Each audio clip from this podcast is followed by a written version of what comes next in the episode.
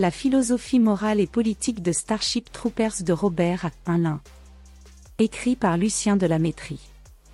Starship Troopers de Robert Alain peut être vu comme un récit racontant le parcours initiatique par lequel un jeune homme, Juan Rico, sera mené de l'enfance à la pleine maturité via toute une série d'épreuves qui formeront son caractère et le transformeront en homme accompli. À ce titre, on pourrait rattacher cette œuvre à la tradition du Bildungsroman, roman de formation ou d'éducation, de la tradition romantique allemande et du mouvement Sturm und Drang, Tempête et Passion, du XVIIIe siècle. Les Bildungsromans visaient à éduquer la jeunesse en lui transmettant un idéal de l'homme accompli à imiter. Ces récits prenaient en général la forme d'un parcours initiatique, à l'issue duquel le héros parvenait à l'âge adulte après une série de tribulations.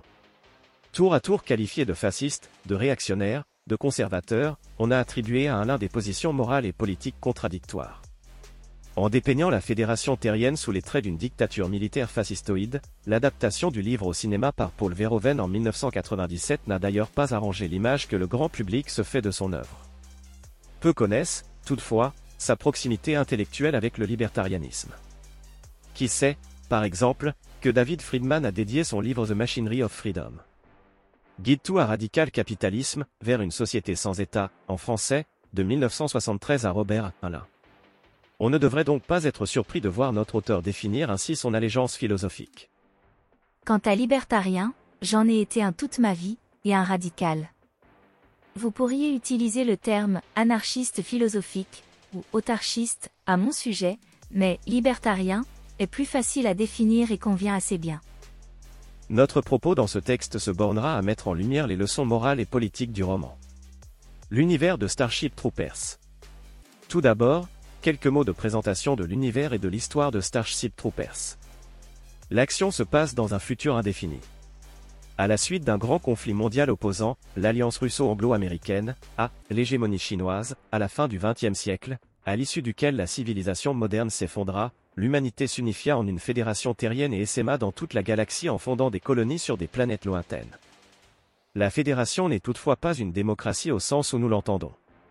Nous aborderons plus en détail plus bas la théorie politique sur laquelle se fonde la fédération. En attendant, disons simplement que seuls ceux qui ont effectué un service fédéral de deux ans dans les forces armées de la fédération peuvent prétendre au statut de citoyen et obtenir le droit de vote ou se présenter à des élections. Nous suivrons le parcours d'un jeune homme, Rue Enrico, de sa décision de s'engager dans l'infanterie mobile, un corps d'élite équipé d'exosquelettes démultipliant les capacités des fantassins, au moment où il devient un homme accompli. De ses classes militaires aux horreurs de la guerre contre les arachnides, d'innombrables épreuves se dresseront sur son chemin qu'il devra surmonter pour pleinement s'accomplir en tant qu'homme et devenir un membre à part entière du corps civique. C'est ce parcours, narré en première personne, que nous suivrons tout au long du roman. Le point de vue philosophique et moral de Alain s'exprime souvent directement à travers la voix du professeur Dubois, dont les cours d'histoire et de philosophie morale ponctuent le récit. L'éthique de Starship Troopers, toute morale dérive de l'instinct de survie. La valeur de l'individu. Alain défend une philosophie individualiste. Source de toute valeur, l'individu revêt une valeur en soi pour Alain. Mais qu'est-ce qui donne de la valeur aux choses? La réponse de Alain sera familière au lecteur coutumier des travaux de l'école autrichienne d'économie, la valeur d'une chose se mesure au coût que l'on est prêt à sacrifier pour l'obtenir ou la conserver. Elle n'a de valeur que s'il a fallu lutter pour l'avoir. Permettez-moi de citer ici un peu longuement ce bon professeur Dubois. Vous connaissez cette vieille rengaine.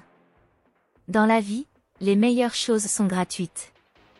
Eh bien c'est faux. Totalement faux.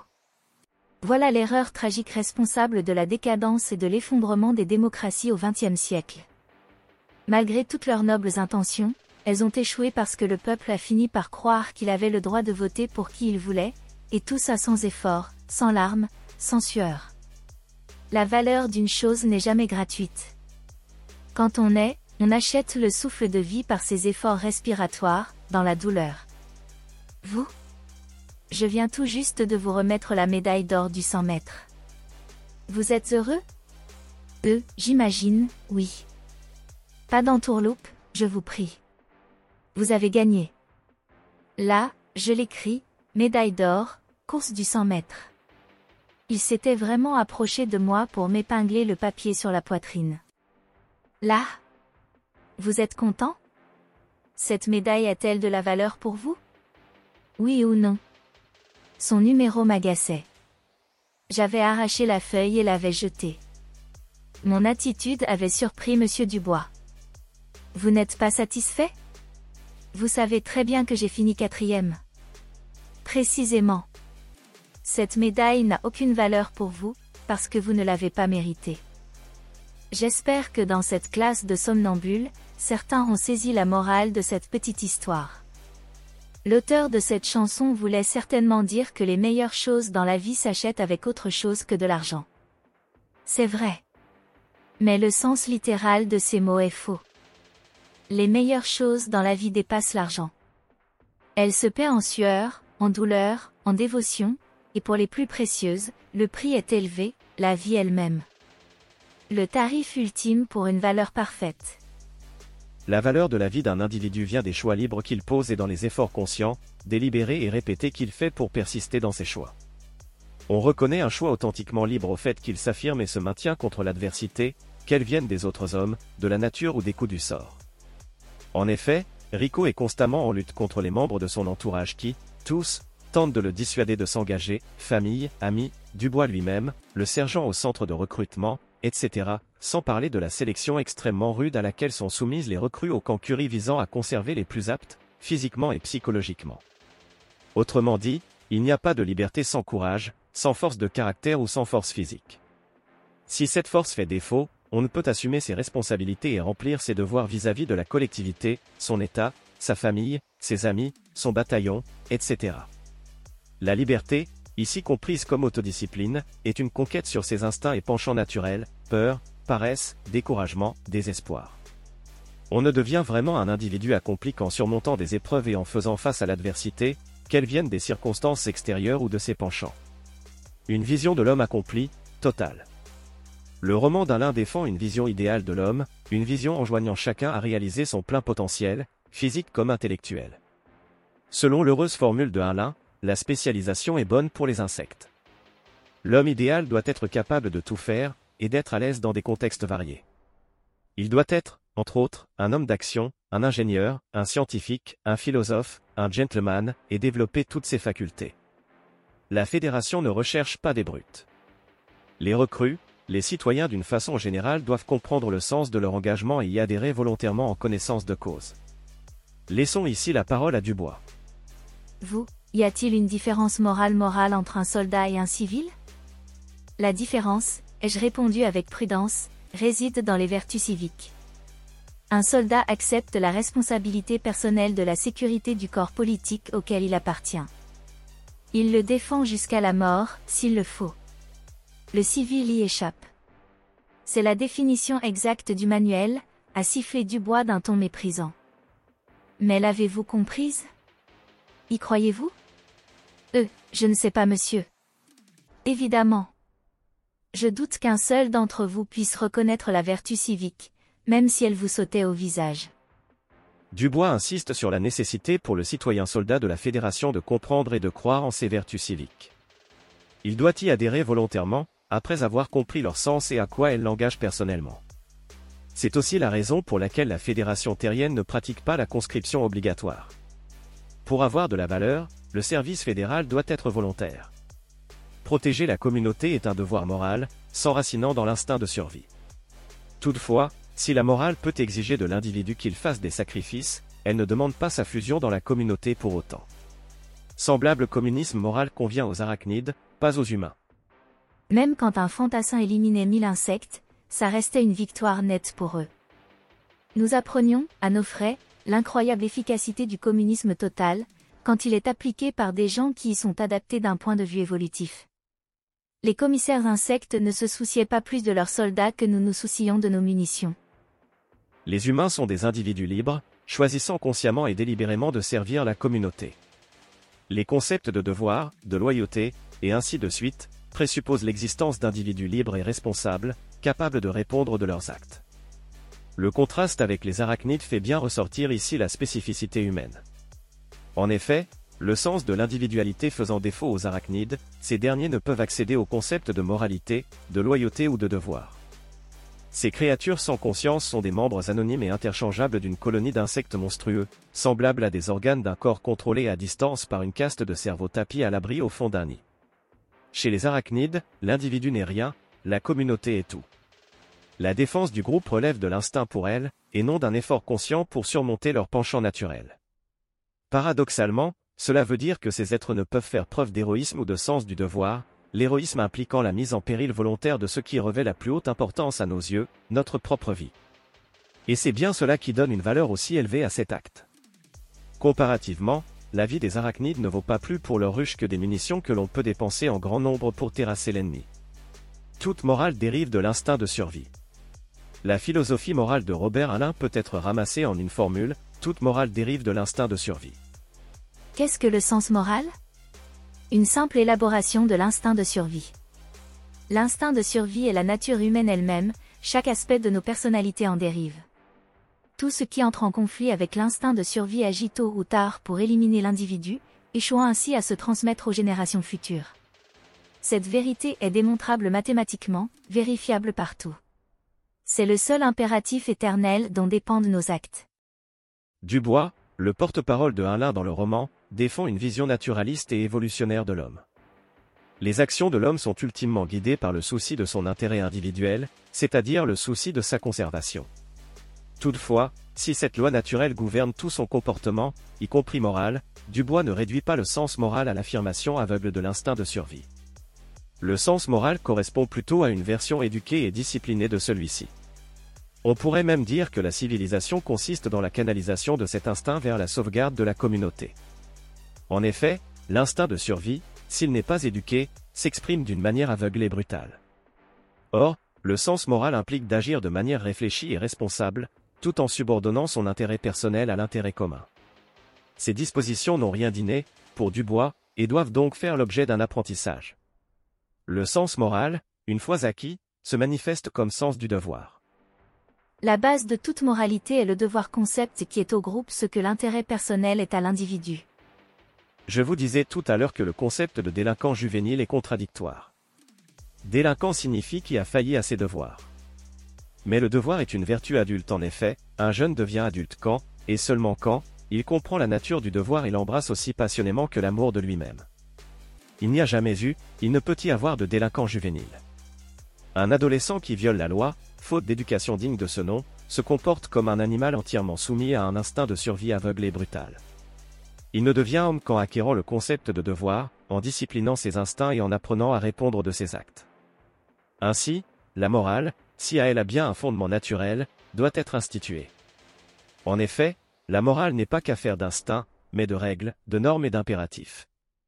La civilisation canalise et discipline ainsi nos instincts naturels pour leur faire servir un objectif supérieur. D'où une critique sévère de la part de Dubois du rousseauisme naïf des éducateurs et autres, travailleurs sociaux, des sociétés occidentales démocratiques antérieures à la fédération, pour lesquels il suffisait d'en appeler à la bonne nature innée des délinquants juvéniles, pour les faire rentrer dans le rang. La position de Dubois est inverse. La morale est un fruit de la civilisation. Si l'on souhaite s'émanciper de la civilisation et des contraintes qu'elle nous impose, il ne restera que l'expression aveugle et sauvage des égoïsmes et une guerre de chacun contre tous. Sous les pavés, la barbarie. Il est à noter que l'instinct de survie ne se limite pas à l'individu, mais concerne aussi le groupe pour Dubois.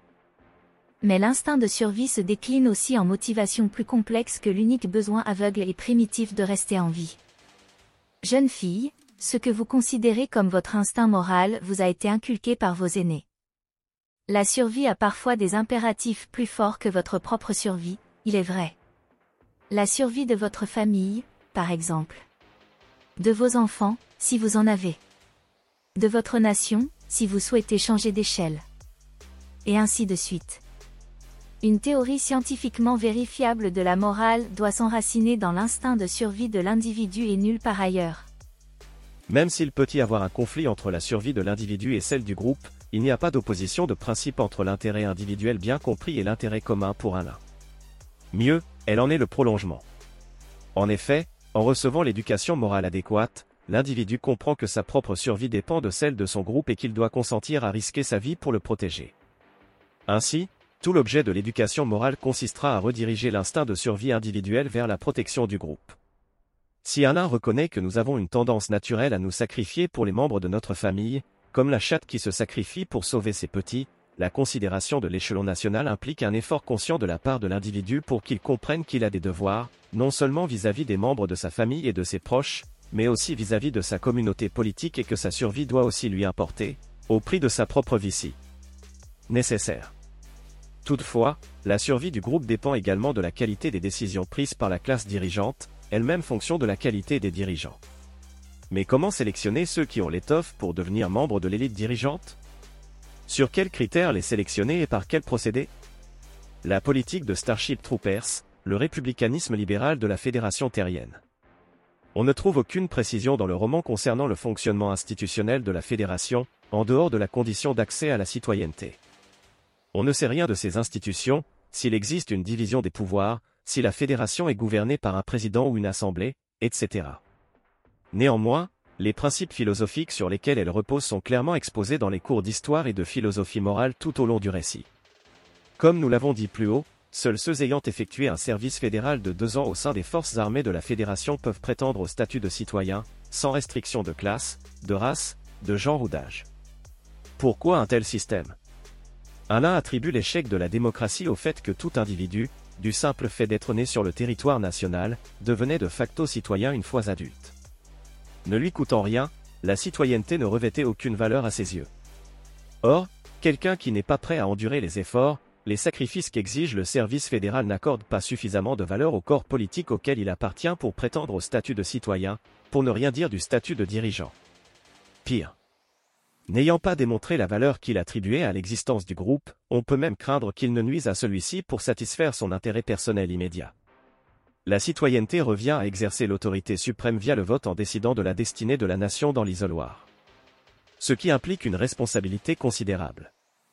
Or, les sociétés démocratiques distribuaient généreusement ce pouvoir à tout un chacun, une fois l'âge adulte atteint, sans se soucier de savoir si les citoyens avaient les qualités requises pour l'exercer. Mais sur quels critères sélectionner toutefois ce digne de devenir citoyen? Quelle qualité doit avoir un bon citoyen? Robert Alain rappelle que l'on a tenté, à de nombreuses reprises dans l'histoire, de faire dépendre l'octroi de la citoyenneté de critères variés, la possession d'une propriété, l'intelligence, le niveau d'éducation, le sexe, etc.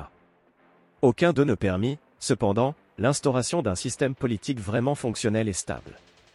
En effet, ce qui fait un bon citoyen, pour un l'un, n'est pas le niveau d'instruction ou d'intelligence, mais une disposition morale particulière, la vertu civique, c'est-à-dire la capacité à faire passer le bien commun avant ses intérêts particuliers quand les circonstances l'exigent, le service fédéral n'étant qu'un moyen de sélectionner ceux qui ont acquis cette vertu. Les citoyens ne sont pas choisis. Ils ne sont les dépositaires d'aucune sagesse, ils n'ont aucun talent, personne ne les a formés à l'exercice du pouvoir. Alors, quelle différence y a-t-il entre nos votants d'aujourd'hui et ceux d'hier? N'imaginons pas, je le répète. Ma réponse relève de l'évidence, dans notre système, chaque votant, chaque fonctionnaire a prouvé par un service militaire long et difficile qu'il plaçait le bien-être du groupe au-dessus de son propre intérêt. Exercer le pouvoir politique est la plus importante des responsabilités, car elle engage le corps social dans son ensemble. Il importe donc de choisir avec soin ceux qui pourront exercer cette responsabilité colossale. Par conséquent, quiconque brigand l'autorité suprême devra montrer, par ses actes, un sens des responsabilités d'égale amplitude. Voter, c'est porter l'autorité. C'est l'autorité suprême, dont découle toute autre autorité celle qui m'autorise à vous pourrir la vie une fois par jour. La force, si vous préférez. Le vote, c'est la force, purement et simplement. Le pouvoir du glaive et de la hache. Qu'elle soit exercée par dix hommes ou dix millions, l'autorité politique est la force. Mais cet univers est double et complexe. Quelle est la réciproque de l'autorité? Monsieur Rico il avait au moins opté pour une question à laquelle je savais répondre. La responsabilité, monsieur. On peut l'applaudir. Pour des raisons à la fois pratiques et morales, scientifiquement vérifiables, l'autorité et la responsabilité doivent être égales. Laisser s'installer une autorité irresponsable, c'est ouvrir la porte au désastre. Rendre un homme responsable de ce qu'il ne contrôle pas, c'est de la bêtise, de l'aveuglement. Ce mode de sélection des citoyens est donc commandé par le bien commun. Laisser n'importe qui exercer le pouvoir suprême ne peut que mener le corps politique à sa perte. Seuls ceux capables de faire le sacrifice suprême sont capables d'assumer pleinement leurs responsabilités en tant que citoyens ou dirigeants, et de prendre toutes les mesures que la protection de la communauté politique peut exiger. C'est pourquoi la Fédération terrienne n'octroie la franchise souveraine qu'à ceux qui ont prouvé qu'ils étaient prêts à mettre leur propre vie en danger pour la sauvegarde du groupe. La pérennité de la fédération s'explique ainsi par le fait qu'elle est parvenue à instaurer un mécanisme de sélection des élites garantissant que seuls ceux capables de canaliser leur instinct de survie individuelle vers la conservation du groupe, et chez qui donc l'intérêt individuel et l'intérêt du groupe deviennent ainsi indissociables, accéderont au poste à responsabilité dans l'État. Les non-citoyens, les civils, ne sont pas dépourvus de droits pour autant. Ceux-ci semblent jouir de beaucoup de liberté, même s'ils n'ont pas accès aux droits civiques. Historiquement, la liberté individuelle n'a jamais été aussi grande. Il y a très peu de lois, les impôts sont légers, le niveau de vie est aussi haut que le permet la productivité, la criminalité est à son plus bas. On conviendra que l'on est assez loin ici de la société totalitaire et entièrement militarisée complaisamment dépeinte par Paul Verhoeven dans son adaptation cinématographique du roman. Conclusion. Robert Alain embrasse une vision purement naturaliste de la morale et de la politique. La fédération terrienne décrite dans Starship Troopers est une communauté d'hommes libres, mus par l'instinct de survie, parvenus à s'organiser pour défendre leur survie en mettant en place un mécanisme de sélection des élites politiques garantissant que seuls ceux parmi eux doués de la vertu civique accéderont au poste à responsabilité dans l'État.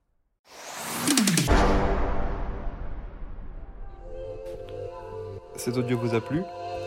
Abonnez-vous à notre chaîne afin de recevoir tout notre contenu et soutenez-nous sur Tipeee, le lien est dans la description.